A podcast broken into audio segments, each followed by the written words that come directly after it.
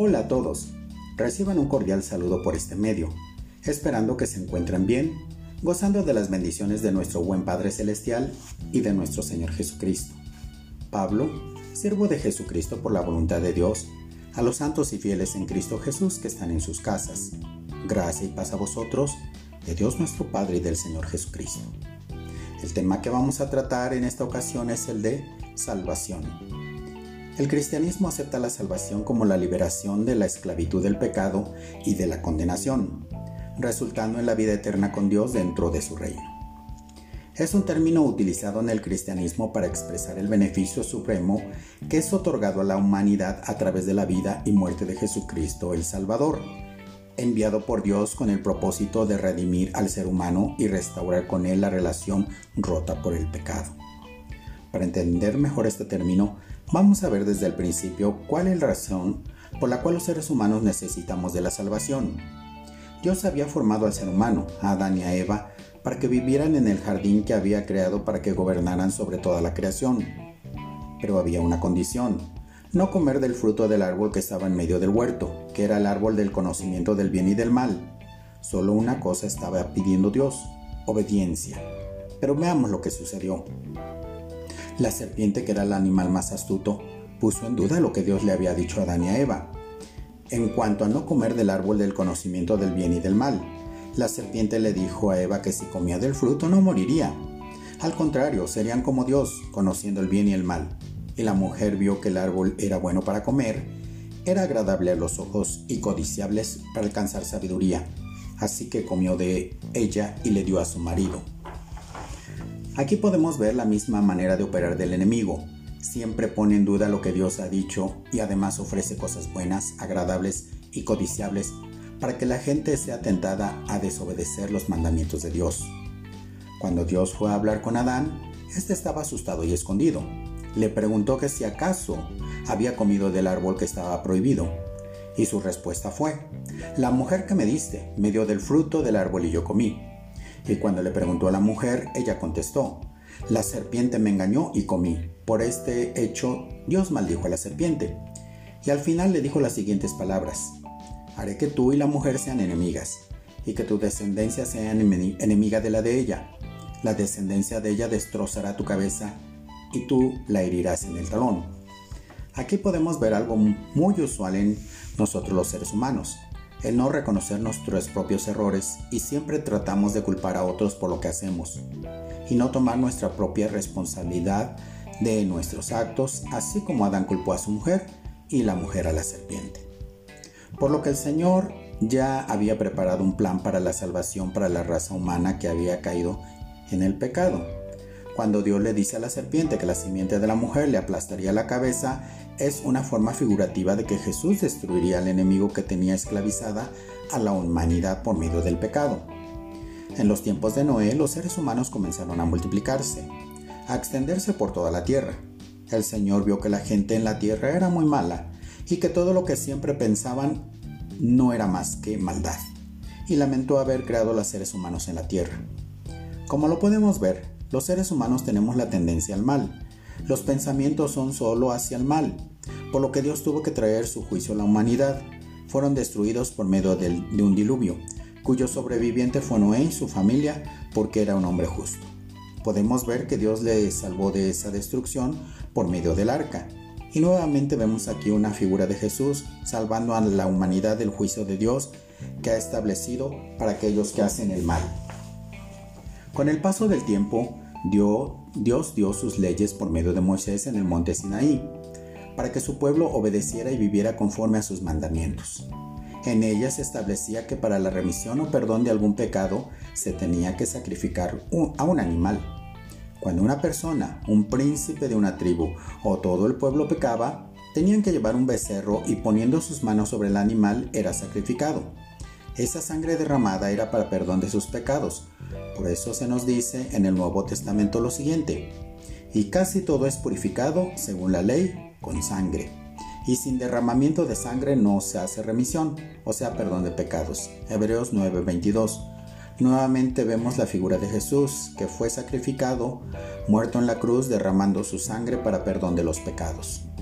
Con el transcurso del tiempo esto se volvió una costumbre y la gente realmente no se arrepentía del mal que había hecho y seguía, viviendo conforme a sus pensamientos.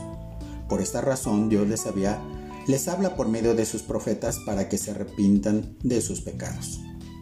Dios estaba cansado de que la gente llevara sus sacrificios en los días de reposo y en las fiestas religiosas porque estaban practicando el pecado.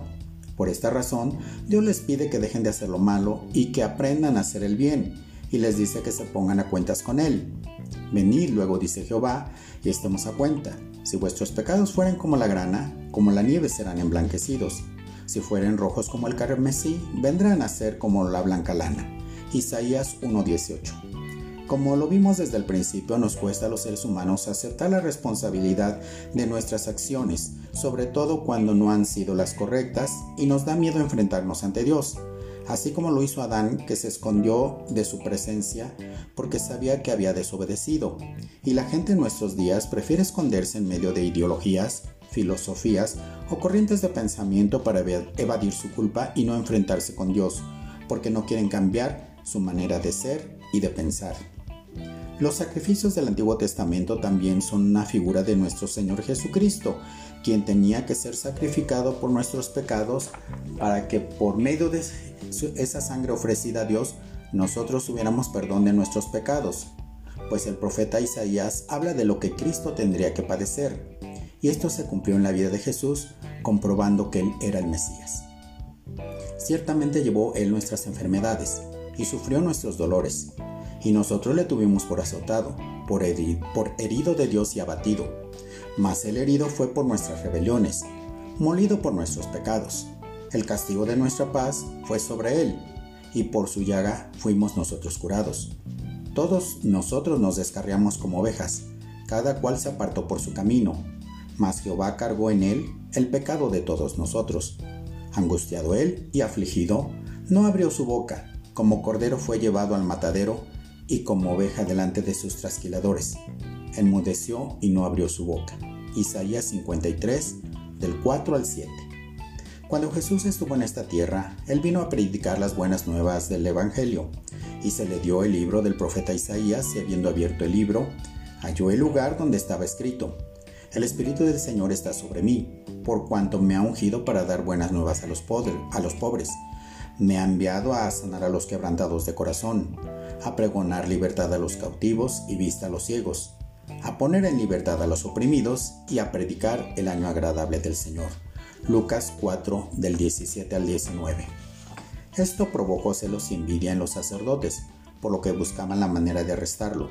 Le ponían muchas trampas para ver si en algo lo podían culpar para tener los argumentos para llevarlo a la muerte pero no pudieron, por lo que pusieron testigos falsos para hablar en su contra y de esta manera quitarle la vida para que se cumpliera la profecía de Isaías.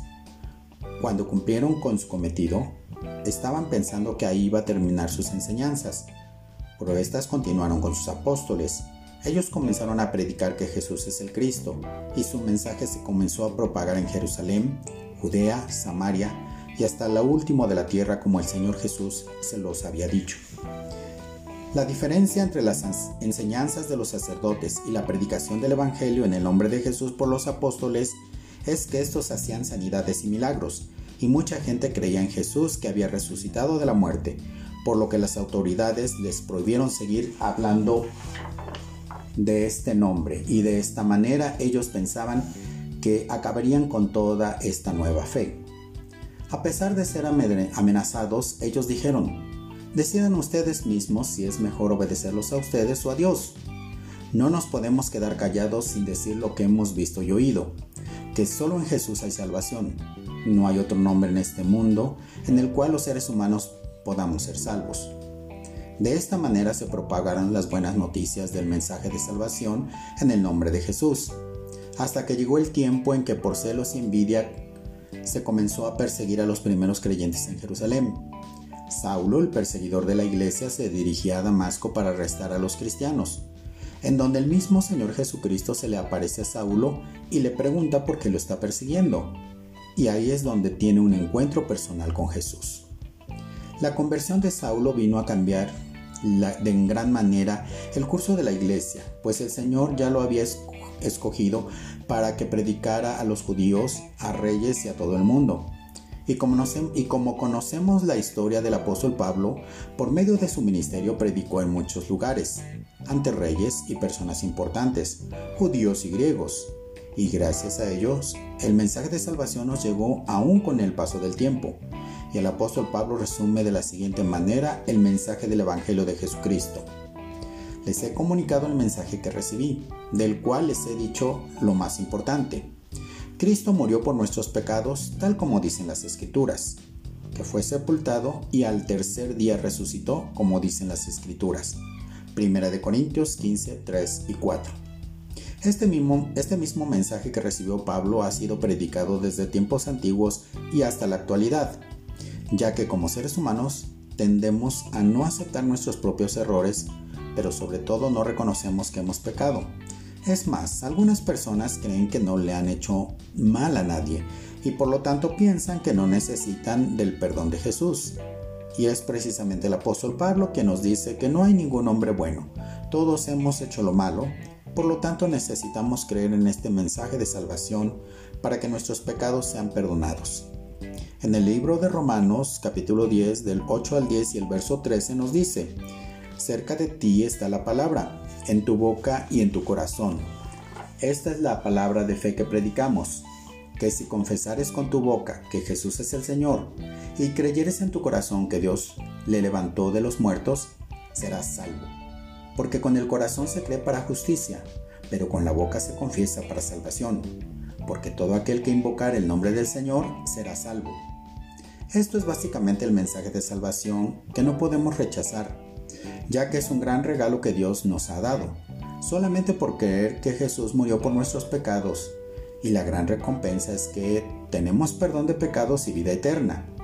Pues el mismo Señor Jesucristo lo dijo, porque de tal manera amó Dios al mundo, que ha dado a su Hijo unigénito, para que todo aquel que en él cree no se pierda más tenga vida eterna. Juan 3:16. Es una gran promesa de Dios y como está escrito en su palabra, Dios no puede mentir y siempre cumplirá con lo que promete. Amigos, si no has tomado esta decisión importante de aceptar este regalo, es tiempo de que lo hagas y así podrás gozar de todas las bendiciones que nuestro Dios nos ha prometido y que las cumplirá. Que Dios te bendiga y nos vemos hasta la próxima.